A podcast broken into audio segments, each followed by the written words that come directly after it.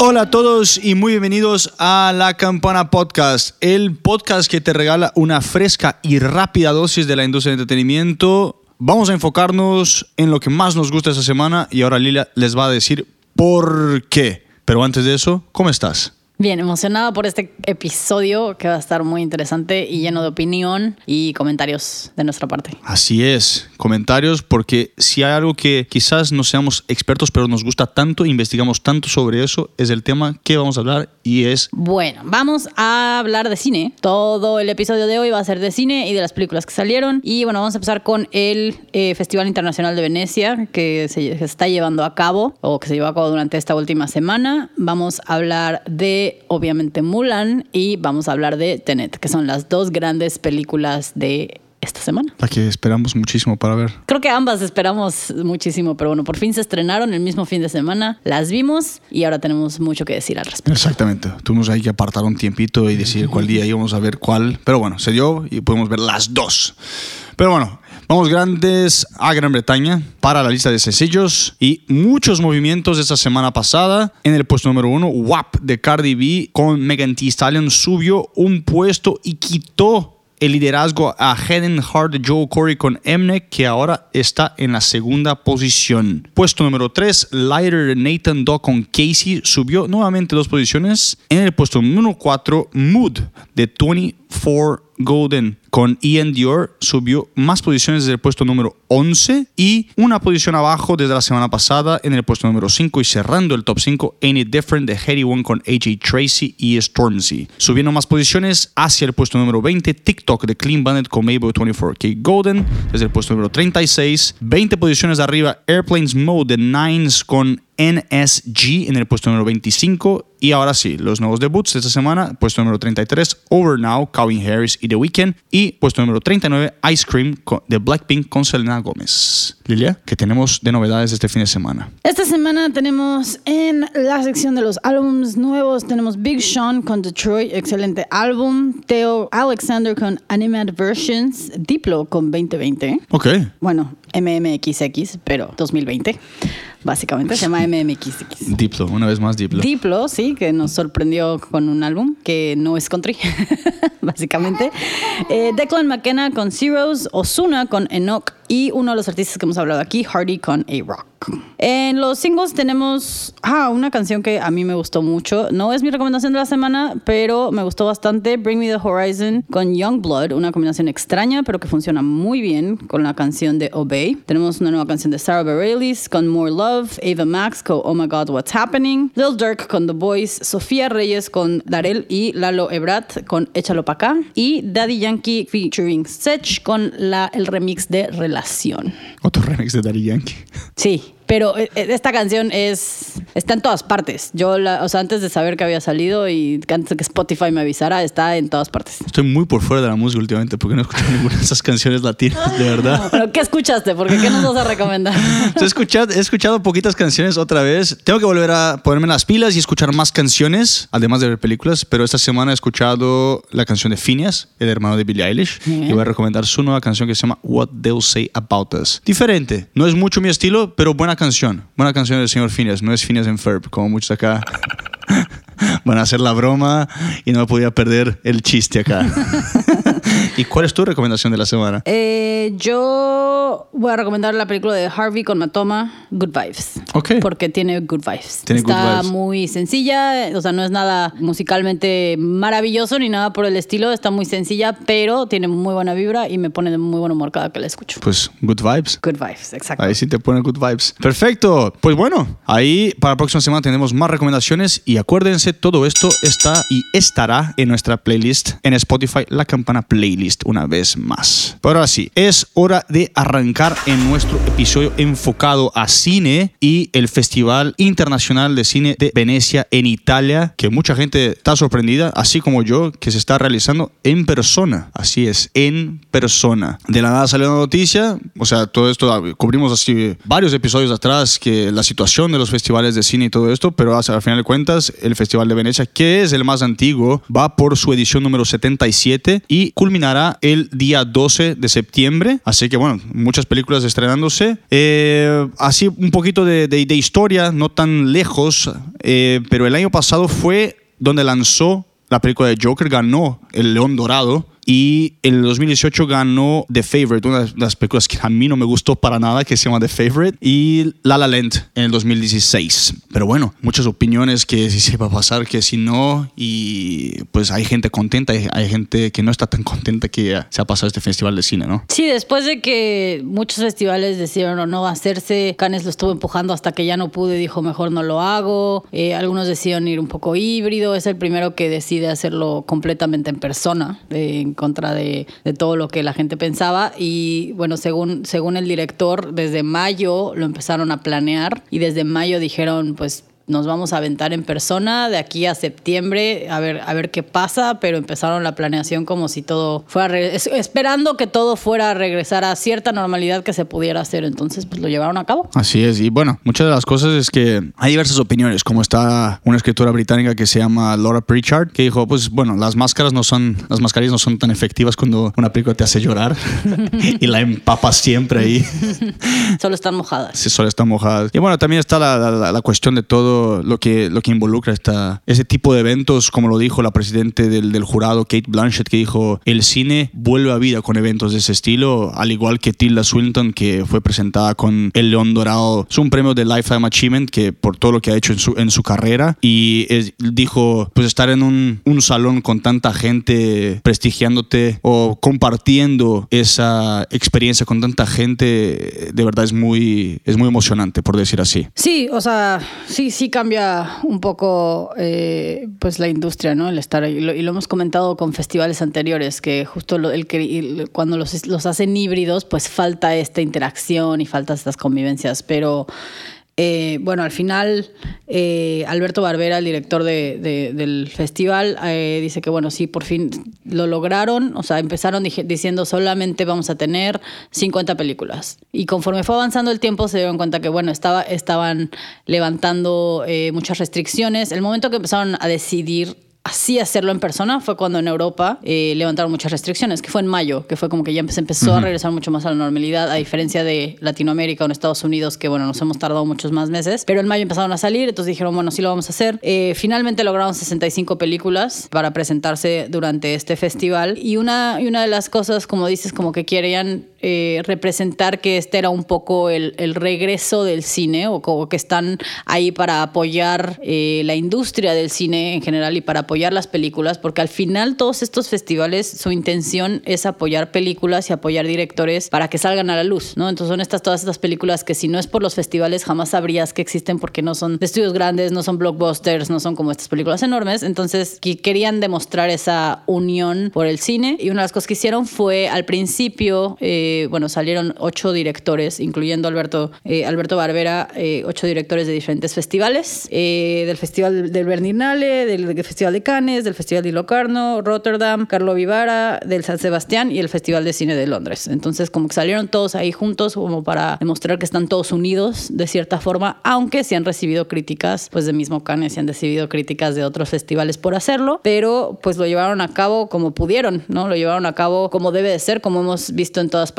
con las restricciones necesarias. Exacto, y bueno, las restricciones, como mucha gente sabe, pues está lo, lo obvio, pero lo que sí se dicho, lo que sí se dijo es que hicieron más sesiones porque pues justamente no podían tener las salas llenas de gente, repletas de gente, entonces por ende te tuvieron que dividir esas sesiones en, en más. No sé si al mismo tiempo, porque no se, no, no se dijo si la misma película fue mostrada más veces o si tenían que escoger. En fin, está eso, tenían estaciones de hand sanitizers acá con los geles. Obviamente todo el mundo tenía que pasar por un escaneamiento para ver si tenían fiebre o no. Lo típico, tenían que tener un espacio entre cada persona. Lo que mucha gente que miró las películas dijo, ok, mirar la película con un asiento al lado me gusta. Por más que sean restricciones y por más que tenga que mirar la película con mascarillas y eso, no, no me molesta en lo más mínimo porque pues es mucho más cómodo. Que no, no he ido yo... Suelen ser salas muy ajustadas, en las que están todos ahí medio apretados. Exacto, ¿no? entonces es lo, es lo que dijo. De hecho, una, una chica que, Mariana Serandrey, que es de Venecia mismo, que va al festival desde que es chiquita y ahora tiene 54 años, dijo, ok, no me gusta la idea de usar mascarillas, pero si esa es la condición para que yo siga yendo a este festival y ver tres películas al día, que es lo que hace ella, pues yo estoy muy feliz en poder hacerlo. ¿Qué es lo que mucho, qué, qué es lo que dijimos? Y ahora también un poquito de, de, lo que decís vos en el sentido de, sí, hay muchas películas que dependen de esos festivales. O sea, acá, en, acá voy a decir un par de películas que pues son de estudios, o sea, tienen el presupuesto de, de, de estudios, tienen como que esos estudios por detrás, poniendo todo el marketing, pero hemos hablado muchas y muchas veces el tema de que estos festivales sirven para dar a conocer tanto películas como directores. Claro, pero pues sí, obviamente eh, existe el riesgo, ¿no? Eh, y muchas de las críticas viene de que sí cancelaron todas estas fiestas donde juntan a todo el mundo, sí cancelaron como todas esas, eh, digamos, reuniones donde sí o sí la gente se, se, se, mezcla más de lo que debería y que es más difícil mantener esta distancia. Pero al final de cuentas, en el momento que sales del festival, pues esas reuniones, la gente se sigue juntando, ¿no? O sea, tenemos la, somos seres sociales al final. Entonces, son cosas peligrosas, eh, bueno, de riesgo, no peligrosas, son cosas de riesgo que al final el festival pues solo puede hacer tanto, ¿no? Como uh -huh. dijiste, eh, tenías que apartar tu lugar en línea, eh, no hicieron una app, pero están como, o sea, porque no les dio tiempo, pero estaban en pláticas, bueno, la gente al parecer le gustó eso de reservar eh, su lugar en, en, en, las proyecciones desde antes, entonces están pensando tal vez en un futuro hacer una app, lo cual también lleva pues a una evolución de estos festivales que llevan toda la vida y toda la vida han funcionado exactamente igual, bueno, como que los obligaron a meter algo de tecnología y parece que lo están adoptando poco a poco, entonces también puede ser algo positivo para el festival, eh, pero bueno, en el lado negativo está también pues que mucha gente no fue y muchas, muchas películas no se mandaron, eh, una de las, una del jurado que, que es estadounidense tuvo 800 mil trabas, ¿no? Sí, al final fue porque, bueno, pides el permiso del permiso del permiso especial y lo logró, pero también muchos productores o muchas producciones decidieron ni siquiera mandar sus películas. La película de Sofía Coppola que está en Apple, eh, que, se, que, eh, que, al final decidieron solo sacarla a través de Apple Plus, sí estaba en conversaciones para mandarse y al final decidieron que no, porque dijeron es que no queremos mandar a la directora porque es mucho riesgo para nosotros, o sea, para no, no queremos obligarla a tener que estar en un riesgo, porque si te mando la película tengo que mandar a la directora. Y así hubo varios estudios también, eh, la película de Werner Herzog iba a ir, pero al final hubo muchas producciones que dijeron, ¿sabes qué? Mejor, mejor no, mejor no mando mi película, porque pues esto es un riesgo demasiado grande. Igual si hubiera sido híbrido, bueno, la mando para que sea solo online y tuvieron que mejor recurrir a pues, ponerlos en, en algún servicio de streaming o ponerla de alguna otra forma y no necesariamente en el festival. Entonces está como el lado positivo en que los apoyan, pero el lado negativo en el que pues mucha gente todavía no está de acuerdo en este tipo de festivales porque hay quien opina o quien puede decir que así como que digas necesario, pues no es. O sea, vimos que no hubo canes este año y tampoco es el fin del mundo. ¿no? O sea, igual se puede abrir la convocatoria el año que entra para películas que, también fueron de, O sea, hay otras opciones y como mucha gente dice, no era realmente necesario que hubiera un festival real eh, en persona cuando podrían haber hecho híbrido o completamente en línea, como también vimos varios festivales. Entonces, eh, pero bueno, al final, por suerte, se llevó, sí se llevó a cabo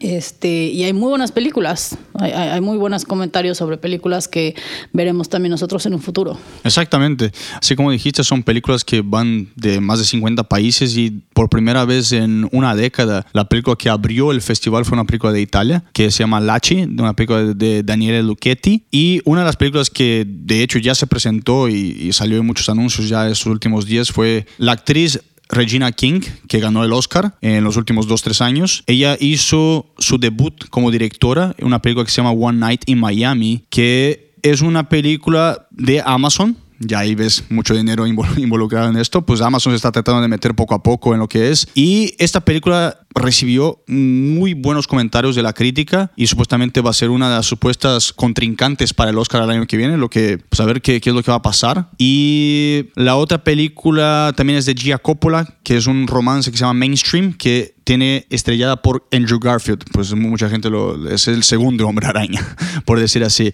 No sé, esas películas, ojalá. Yo creo mucho ver esta película One Night in Miami, la verdad. Se, escucha bastante bien. Yo he leído sobre lo que se trata y se ve bastante interesante. Sí, otra, otra película que, que llamó mucho la atención eh, justo en este festival es la nueva película de Pedro Almodóvar que se llama The Human Voice, La Voz Humana, eh, que es un corto de 30 minutos nada más, que grabó durante el verano, o sea, la grabó ya, sí, hace unos meses. Y bueno, está grabada completamente en un en un estudio, es solamente un cuarto y es eh, Tilda Swinton la, protagonista de esta historia en la que, según lo que entendí, es una historia de superar un corazón roto, más o menos, pero es muy de ella está encerrada en su casa, no sale a ningún otro lado. Los 30 minutos son. So- isola- no, eh, aislada. No, aislada, gracias. Aislada.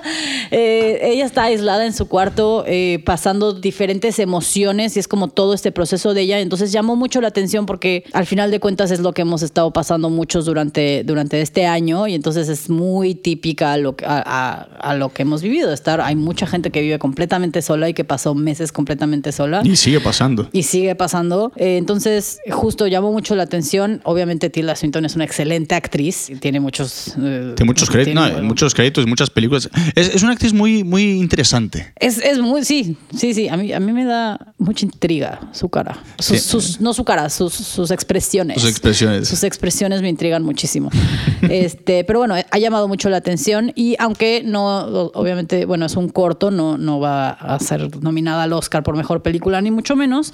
eh, la película de Nomadland, sí, esta es protagonizada por Francis eh, McDormand y dicen que es una espectacular actuación de su parte. Otra Y- más, ¿no? Otra más, sí. Cuando ganó el Sí, Oscar, sí. aquella película que ganó el Oscar, Three Billboards for, for a Crime, creo que se llama. Uf, qué peliculón. Híjole, tiene un nombre terrorísimo. Three Billboards Outside of no sé dónde, porque no sé. es buenísima esa Algo película. así. Pero sí, Three Billboards. Lo vamos a dejar en Three Billboards. Este, sí, eh, esta película, el- tanto el director, como ya mencioné, Alberto Barbera lo dijo, lo dijo y lo han dicho varios críticos que esta va que vuela a ser mejor película del próximo año. Bueno, a ver qué tal. A ver qué tal. Sí, un, un, un otro comentario acá, medio que para cerrar el tema de- de- de- del festival, es que, bueno, de mi parte, leí que justamente mucha gente fue a ver películas. O sea, obviamente, esas películas que son muy anticipadas van a tener mucho más gente a mirarla, pero las otras películas que no son tanto como una película de Grecia que se llama Apples, así, manzanas, que fue una de las primeritas a ser abiertas una persona, un, re- un reportero de Deadline dijo, pues está buena la película, pero solo 10% de lo que, de lo que cabía en el, en el salón la vio. Lo que dice mucho de qué tanto la gente está dispuesta a ir, ¿no? También. Claro, o sea, no solo es quién está dispuesto a ir. Ahora sabemos que hay restricciones para muchos países en Europa, ¿no? En Estados Unidos, la gente de Estados Unidos no puede ir, a la mayoría de Europa y demás. Y aquí es donde entraría como mi pregunta y mi, no tanto crítica si lo hicieron o no, pero si lo haces en línea puedes llegar. O sea, si, si su meta final es darle apertura a todos estos directores y darles así como eh, la participación y, y la luz y que todo el mundo vea tu trabajo, teniendo el 10% de la gente que normal, o sea, realmente no lo, es- no lo estás haciendo, Se lo Sí. ¿no? Estás, tienes a menos, o sea, tienes a 10% de la gente a la que normalmente se le enseñarías de la industria. Entonces, ¿por qué no hacerlo online? ¿No? O híbrido. O sea, sí, ten ese 10%, pero también ponlas en línea para que toda la gente que no pudo ir también la pueda ver. Si, si realmente lo que quieres es exposición, no sé si sea la mejor forma con tantas restricciones. Es que es un debate que se va a llevar a cabo por mucho tiempo, porque también está la misma cuestión que lo, que lo dijeron los cuando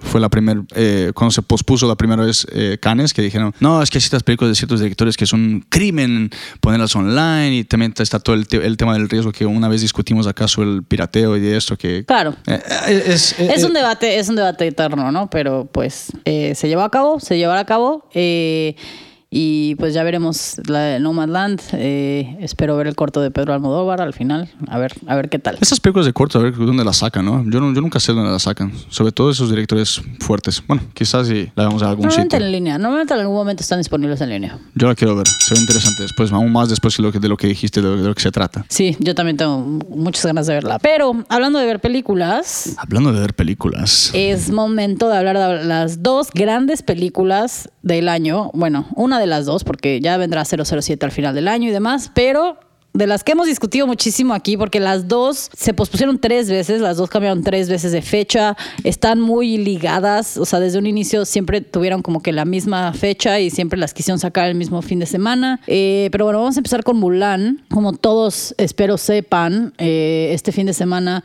eh, en Estados Unidos y en muchas partes del mundo eh, salió Mulan, la live action, ¿no? La, la versión con personas de, de la animada de 1998. Yo busqué la traducción de live action en en español, pero encontré varias cosas que no, me, que no hacían mucho sentido. Acción en vivo, no Por sé. eso, acción no sé, en bueno, vivo. con personitas, ¿no? Personas reales actuando.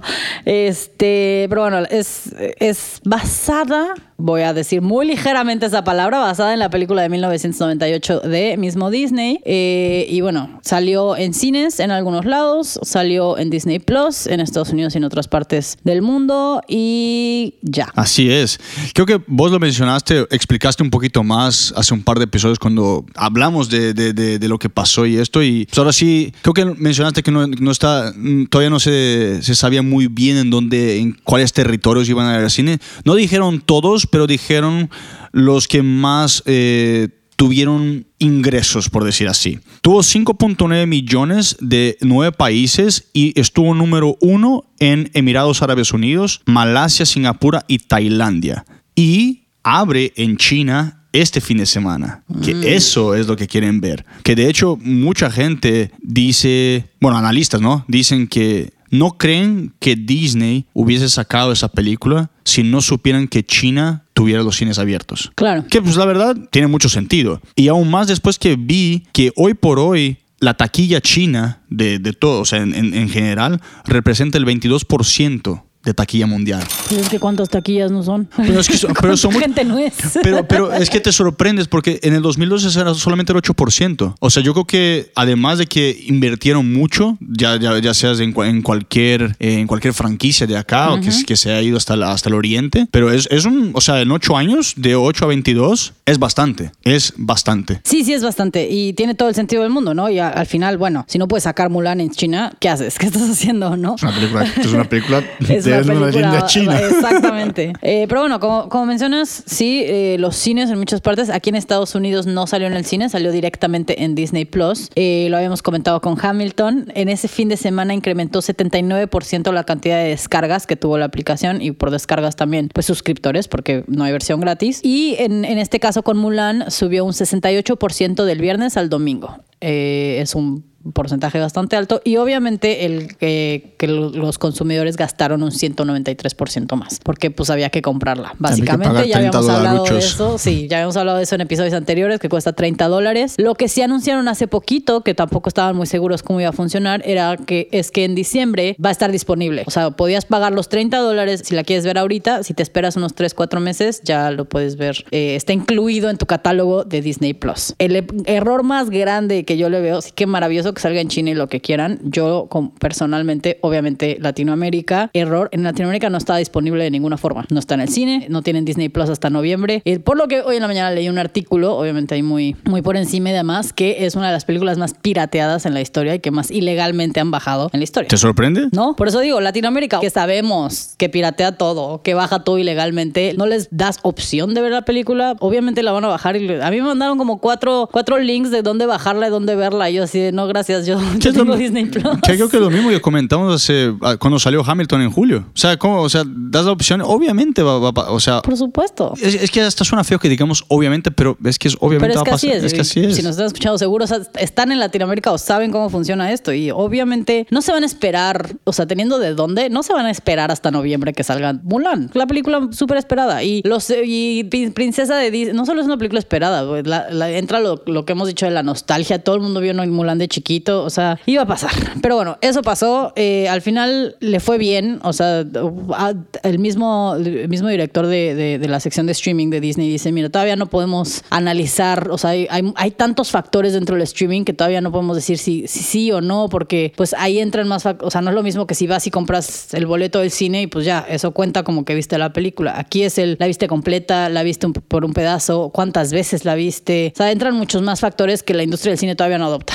Entonces, como que todavía no pueden decir números reales o qué tan bien o mal les fue, porque pues, son métricas que no, que no saben analizar todavía. Exacto. Ahora sí todo el mundo ya sabe cómo se siente Netflix cuando le preguntan, hey, ¿y tus números qué? Que son muy complicados. Exactamente, y es, es- es lo que tratan de hacer. Pero bien, una de las cosas eh, por la que Disney, no voy a decir criticada, pero que lo miran siempre con esos ojitos de "Mm, a ver qué es lo que va a hacer, es la selección de las actrices o de los actores. Porque Todos sabemos qué pasó con Ariel, exacto. bueno, eso. Y además de eso, siempre están mirando para ver si es va de acuerdo a la historia y eso. Y entonces los productores empezaron con el casting, ¿no? En el 2016 y creo que revisaron a más de mil mujeres de seis continentes hasta escoger a la que hoy es protagonista, la china americana de 33 años, Liu Yifei, que es un nombre muy popular en China. Y bueno, ahí como dato curioso, la cinematógrafa de la película dijo que la actriz, así como buen Tom Cruise, hizo 90% de sus, de sus escenas de acción. Muy bien. Una Tom Cruise mujer. O bueno, no, no, no, iremos en ese tema. Sí, no, no, es no, es una mujer que hace sus acciones. Sus propias, sus propias batallas, pelea sus propias, eh, hace sus propias escenas de acción. Exactamente. Y nada, querían hacer también de tener una, una directora mujer china y al final de cuentas se terminaron yendo con la directora de Nueva Zelanda, Nikki Caro, porque muchas de esas escenas también se, se grabaron en Nueva Zelanda. Sí, de hecho hay, una escena, la batalla final, me parece que es que es- está grabada exactamente en el mismo lugar donde grabaron El Señor de los Anillos. Mira qué O sea, curioso. pero bueno, sabemos que Nueva Zelanda es famosa por, por justo el tipo de lugares y les- cuando lo estábamos viendo yo dije así de, "Mm, no lo grabaron solo en China, ¿verdad? Esto, o sea, estos lugares... Lo comentaste, es Sí, verdad. estos lugares es como se ven familiares y sí, normalmente es Nueva Zelanda. Esos paisajes son increíbles. Yo tengo, Impresionantes, yo tengo muchas ganas de visitar. Pero bueno, volviendo a lo que es la película, esta película en lo general trató de hacer un poquito de lo que hizo Moana y Coco, de tratar de entregar algo que es auténtico hacia la cultura. Porque bueno, lo de la película animada como que tuvo un poquito de críticas por, porque trató de in- incorporar un poquito de la comedia, voltear a hacer un poquito más occidental con todo lo que es el Eddie Murphy, con siendo la voz del dragón y eso, y esa película como que trató de adaptarse un poquito, hasta fueron consultadas autoridades chinas para decir si si, si, si va o si no, ver a muchos eh, advertisers locales también y Hablando de un poquito más de lo que es un poquito la historia, la, la parte romántica de lo que es Mulan, le dieron un poquito a ciertas audiencias chinas para que la miraran después de que dijeron, hey, creo que esto no va, Disney dijo, córtela, córtela, córtela total. Sí, no, me parece maravilloso que no tenga ninguna parte romántica porque no se trata de eso Mulan y creo que eh, por eso, bueno, a muchas nos gustó Mulan de pequeños porque no era nada más el príncipe, iba- es como ella misma. Este, pero sí, la parte de, vestuarios y demás, mientras estaba viendo dije, bueno, quiero preguntarle a algún amigo de China qué tan, o sea, si realmente le atinaron o no, porque sí, o sea, la, la chica de vestuarios estuvo años, antes de que empezaran a grabar, estuvo meses, si no es que años, en China para asegurarse que todos sus vestuarios fueran auténticos y, y sí quedaran. Me encantaría preguntarle si alguien es chino y me quiere decir, eh, apreciaría sus comentarios al respecto. Pues es, es- es que... Porque Coco te, yo, Coco te lo puedo explicar yo, te, te puedo decir que está muy buena, pero pues yo no sé de los chinos. Hey, ¿Saldrá Coco en versión live action en años? Esperemos que no. Déjenla como es. Déjenla como está. Esperemos que no es bueno. Pero hablando un poquito ahí, eh, ya, en- ya entramos en nuestros comentarios, porque mucho de lo que se habló en muchas de las críticas y eso es que esos proyectos de Disney haciendo todo live action, que ahora podemos debatir un poquito tú y yo, es, yo creo que entiendo un poquito de que Disney quiere tener ingresos, más ingresos, ¿no? De lo que, de lo que ya tiene. Y al final yo creo que también lo que quieren hacer con, ese, eh, eh, con esos IPs, ¿no? Esas propiedades intelectuales es llevarlos hacia la nueva generación. Mucha gente critica, pero acá tenemos dos ejemplos son criticados positivamente y uno no tanto, que es el de Aladdin y el de El Rey León. Aladdin siendo una de las mejores adaptaciones en vivo y Rey León no tanto. No, no sé qué piensas, que pues Mulan es algo que supuestamente es el mejor en cuestiones de historia, que no, no hace al pie de la letra como lo hizo con El Rey León y aún así, o sea, se puede hacer. Es, a mí me pareció diferente. Eh, sí, o sea, creo que, bueno, y aquí va mi opinión eh, personal sobre Mulan y lo que le he dicho a todo el mundo y lo que, lo que les he dicho desde antes de ver la película es que, o sea, esta película no, nunca la tienes que ver ni, ni emocionarte ni pensar que vas a ver la película que viste Mulan. O sea, y así lo dijeron desde un principio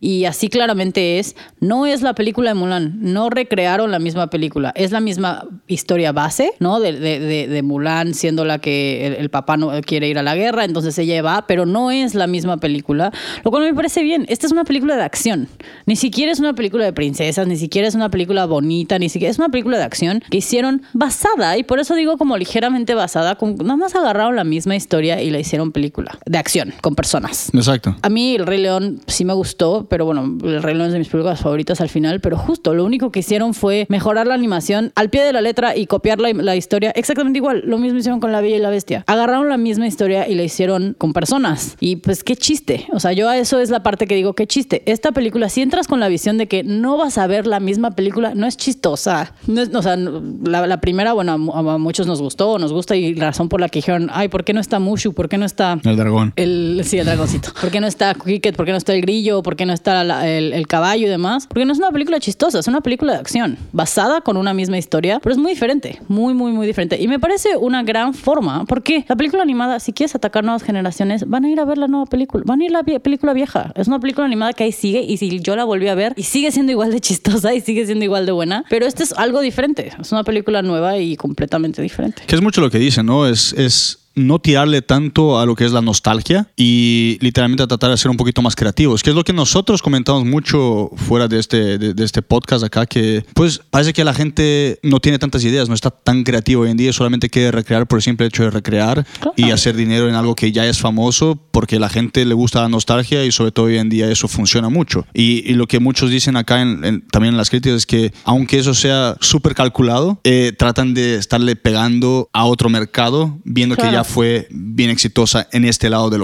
en este lado del, de- de- del planeta. A mí, en lo particular, yo vi la película animada de 1998 el día anterior de mirar la nueva y la verdad que me gustó los cambios que, que han hecho, sobre todo por el, por el hecho que hacer a la personaje principal un poquito más seria y hacerla un poquito más determinada, por decir así. Tiene, Claro. tiene toda la determinación que tiene en la animación, pero en la animación es medio torpe y hace muchas cosas que son torpes y en esa no es... Y es parte, ¿no? De su, de su personaje como en, en la, ani- en la animada. Es como más goofy, o sea, es porque en general la película es más chistosita. Sí. Entonces es mucho más torpe y así. En esta es determinación. Sí, y a mí en lo particular, si vas a hablar de ella, me gustó más en la, en la nueva. Sí, es que justo son muy diferentes. Y, y, por ejemplo, yo, yo, yo también era que al principio, cuando anunciaron la película, eh, el live action, dije, híjole, si no tienen las canciones y si no tiene a Mushu, porque Mushu es de mis personajes favoritos de Disney completamente. Pero ya después lo- me puse a, a- a pensarlo más a profundidad y después de ver la película dije, no, me parece maravilloso que no hayan incluido a Mushu, porque no iba, no lo iban a poder recrear,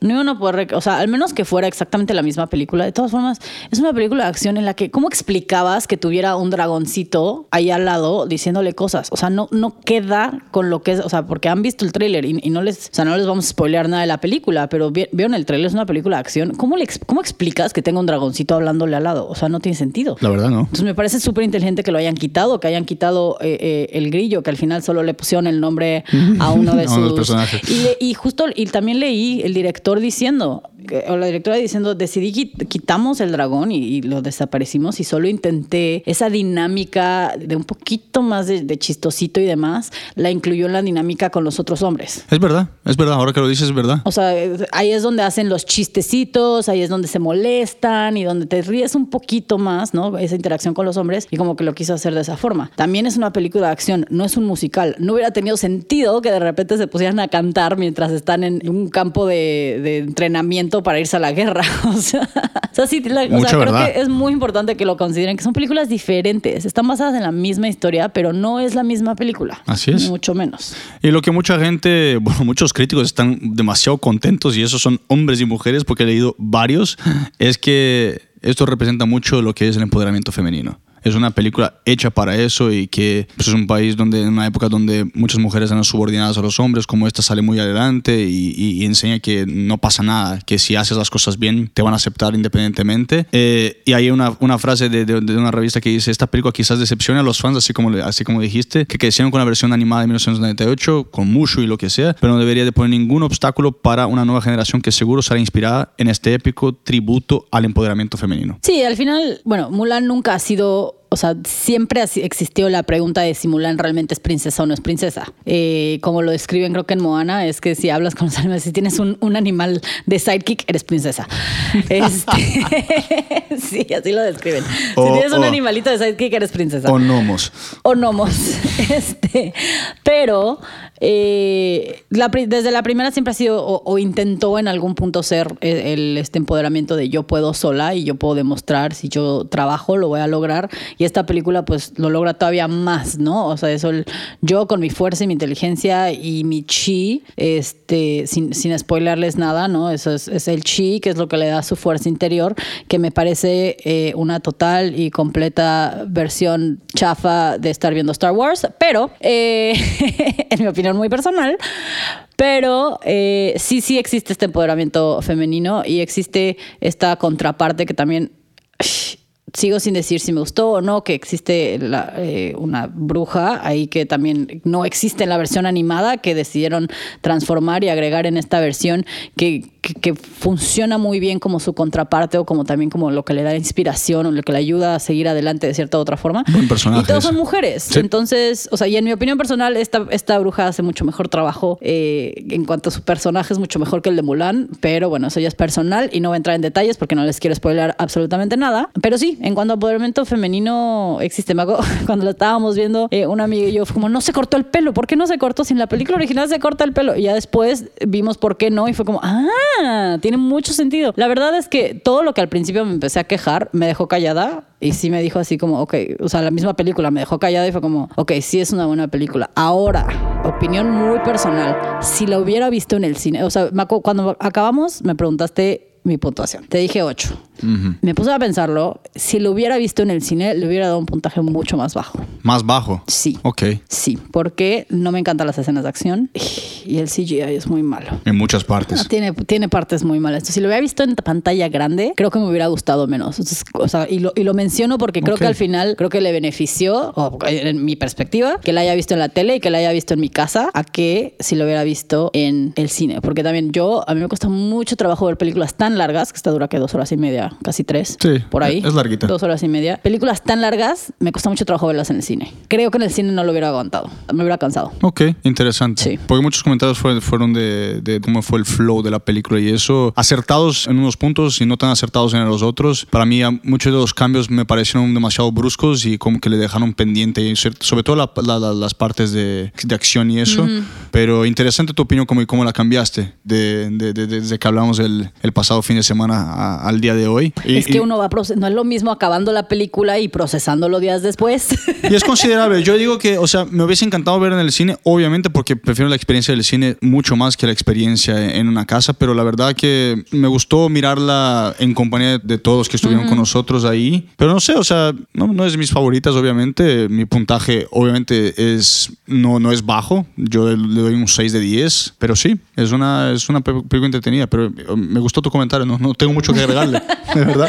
Pero sí, o sea, creo que al final solo es por los detalles de producción. O sea, hubiera, hubiera notado muchos más detalles en la pantalla grande y que me hubiera cansado más que la otra. Pero, hablando de no cansarse de películas, vamos a nuestra siguiente película porque, Dios mío, tengo muchas opiniones, pero no vamos a dar todas estas opiniones aquí. Vamos a hablar de Tenet, película que hemos estado esperando muchísimo, fans de Nolan los dos. Y bueno, explícanos un poquito de la película. Cuéntanos, cuéntanos antes de que empecemos con opiniones, porque opiniones hay muchas y no vamos a hacer todo lo posible. Esto no tiene spoilers, no se preocupen, no les vamos a contar de la película. ¿Por dónde quieres que arranque?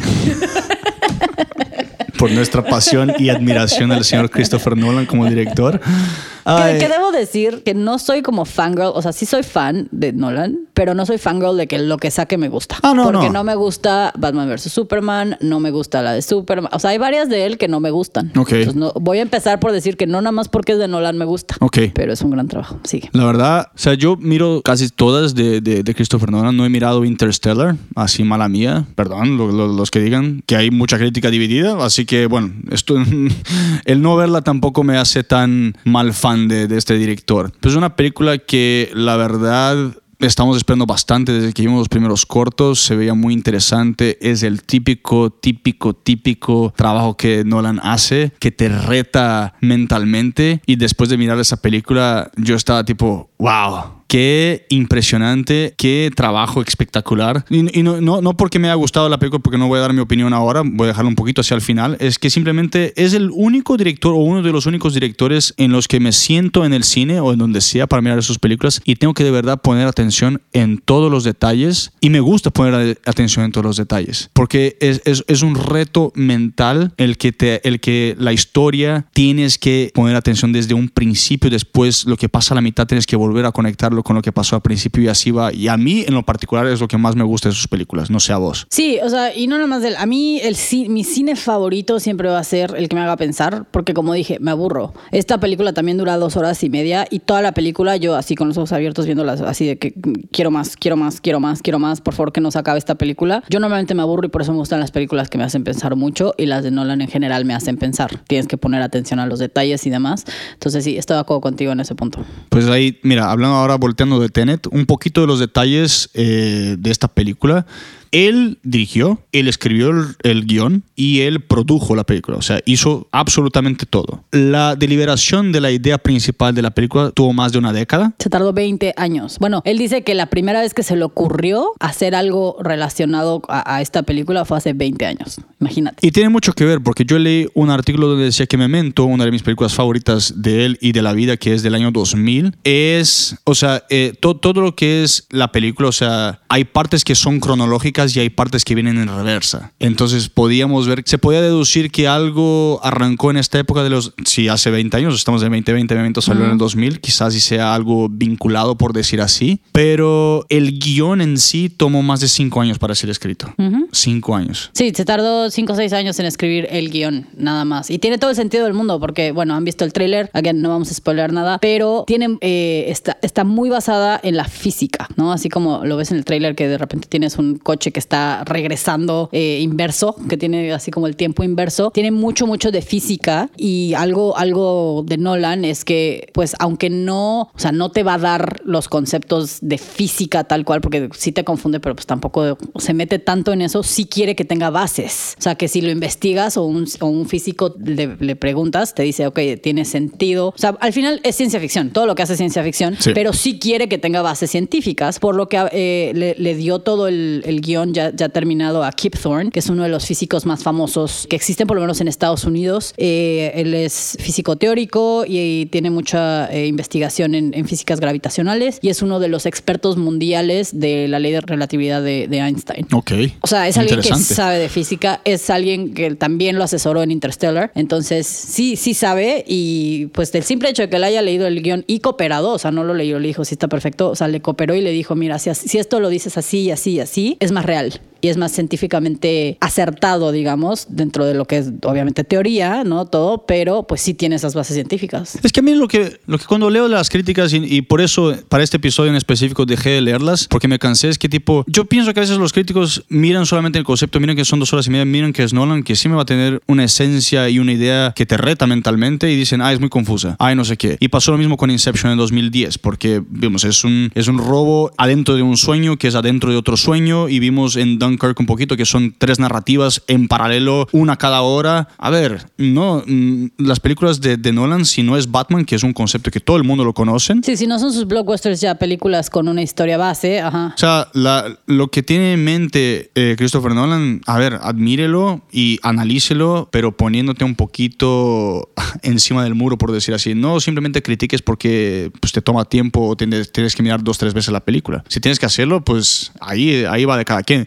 Yo la miraré nuevamente, porque quiero tener una buena base para para ver qué es lo que va a pasar. Pero en fin, hablemos un poquito de, de, cuánto costó esas cosas, ¿no? Sí, o sea, esta, bueno, esta película costó arriba de 200 millones de dólares también, también por eso está muy comparable con, con Mulan, ¿no? Porque los dos están en el mismo precio, pero este es, es, es muy raro para los que no están como dentro del mundo del cine, es muy raro que un estudio de tanto dinero para una película completamente original. Sí, para Pontu Avengers les dieron esa cantidad de dinero, Endgame tiene esa cantidad de dinero, porque pues, son películas que son parte de una franquicia, que sabes de base que la gente la va a ir a ver eh, y ya tiene, ya tiene una base. Una película tan original, eh, completamente original, es muy raro que le den esta cantidad de dinero. Obviamente habla muy bien de que el estudio sabe que Nolan va a darle, este, va a darles calidad, ¿no? Saben que, que que, garantiza de cierta forma, pero sí esta película se volvió una de las películas eh, originales más, más caras de la historia. Sí, es más cara porque todavía ni, siquiera se sabe cuánto se gastó en marketing. Sí, no, bueno, estamos hablando de cuánto gastó la película. Exacto, porque mira, una de las cosas por la que se hizo muy cara, porque uno, nunca sabe cuánto le pagan a cada actor, tenía un crew, o sea, la gente que trabajaba con ellos, los trabajadores son 250 personas. Se grabó en Dinamarca, Estonia, India, Italia, Noruega, Gran Bretaña y Estados Unidos. Arrancó arrancó el año pasado, en mayo. Que tiene todo el sentido del mundo, porque una de las cosas del Nolan y una de las cosas impresionantes en esta película, y si no la han visto y sabiendo este dato se van a quedar impresionados, es que Nolan no usa casi CGI, lo usa solamente cuando es súper necesario y no tiene, o sea, nada de la película está grabado con una green screen, con una pantalla verde atrás, nada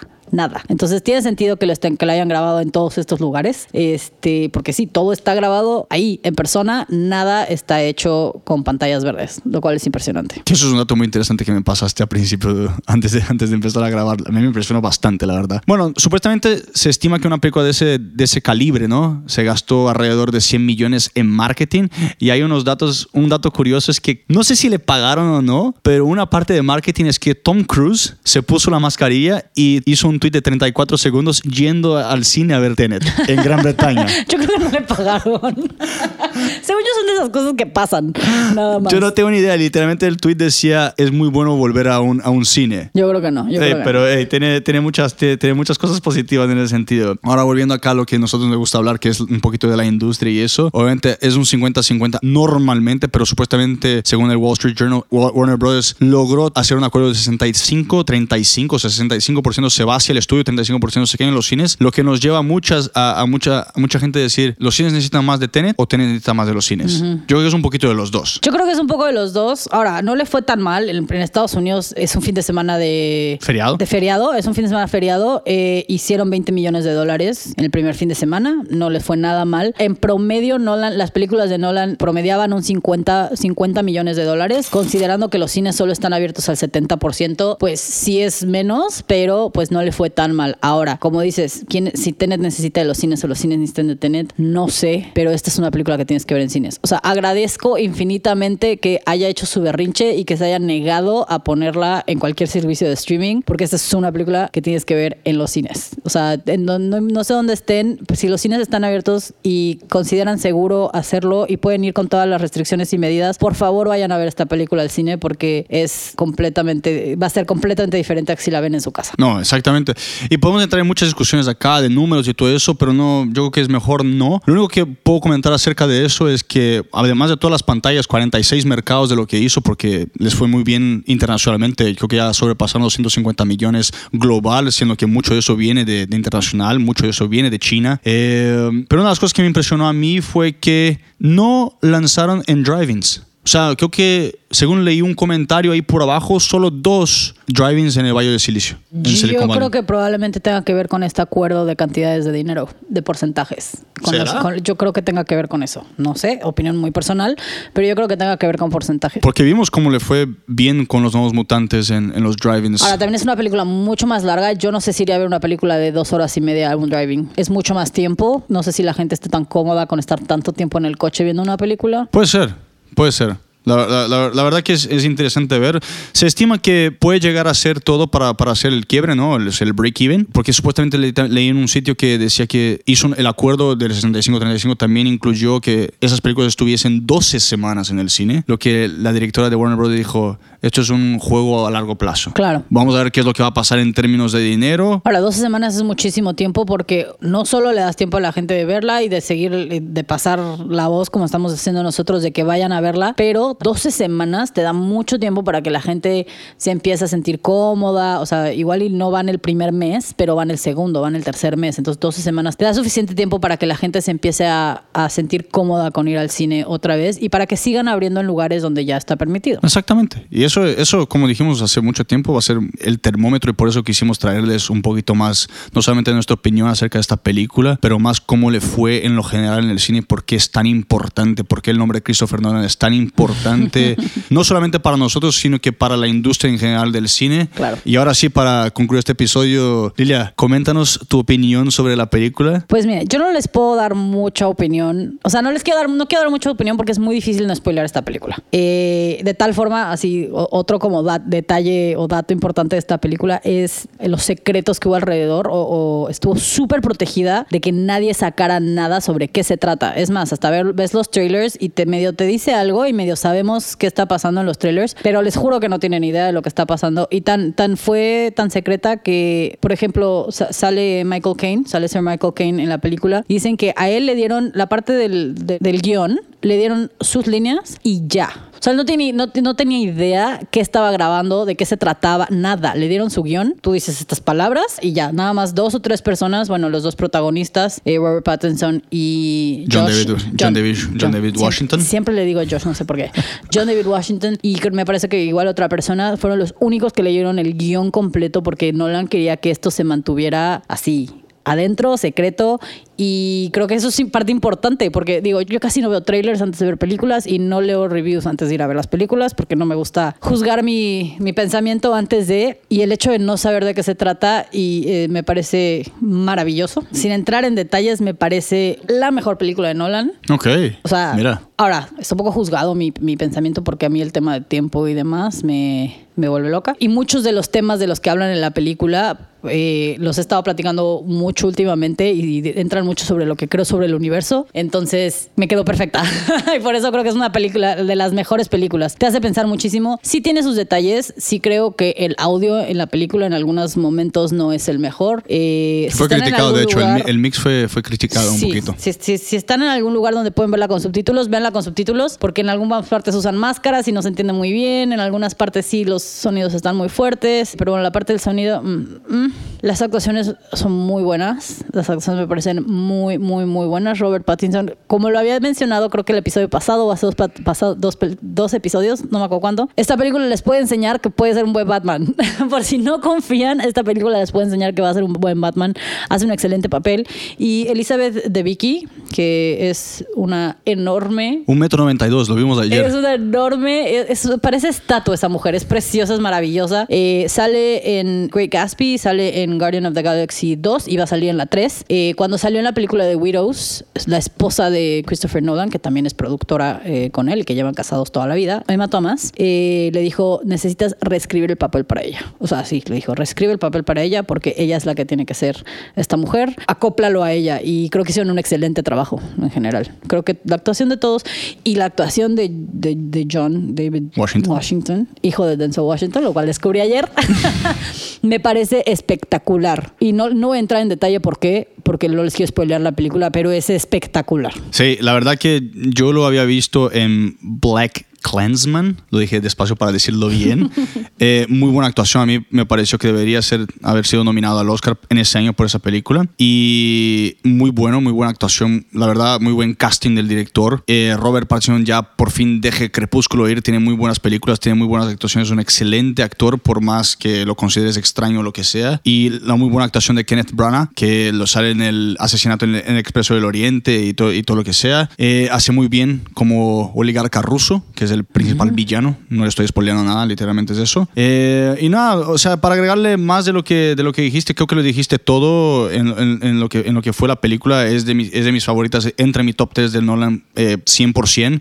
No voy a decir mi orden porque no lo tengo, pero entre Memento, eh, The Dark Knight, la de Batman, y esta estoy muy contento con mi top 3 de, de Nolan. Eh, y nada, eh, quiero, quiero, quiero decirles que yo la mi- miraré de vuelta, escri- escribiré una crítica, una reseña prontamente después de mirarlo por segunda vez para tener más detalles y para entender un poquito más, pero sí, miren el cine, es hecha para el cine, nosotros nos divertimos bastante mirándola, nos intrigamos bastante mirándola y creo que nadie, nadie, nadie, nadie tendrá un mal tiempo yendo. Obviamente, si no te gusta ese tipo de películas y no te gusta pensar mucho cuando vas al cine, pues no vayas. Sí, no. La verdad. Pero No- si alguien, alguien ya la vio y la quiere comentar, por favor escríbame, porque yo estoy dispuesta a comentar esta película con quien sea. Con quien sea, yo la comento. Pues quizás ya sea- hagamos hasta una sesión en vivo en, en- en Instagram para hablar solamente sobre eso. Sí, pero ya le podemos poner un letrero de spoilers para que podamos hablar a profundidad, porque Ah. hay mucho que no podemos decir porque no se las quiero spoilear. Exactamente. Pues bueno, señorita Liria, muchas gracias por este capítulo sobre películas. Y a ver qué tenemos para la próxima semana. Ahí. Nada, gente, muchas gracias a todos que nos escuchan. Esto es La Campana Podcast, el podcast que te regala una fresca y rápida dosis de la industria del entretenimiento. Nos vemos la semana que viene. Un abrazo a todos. Chao, chao. Chao.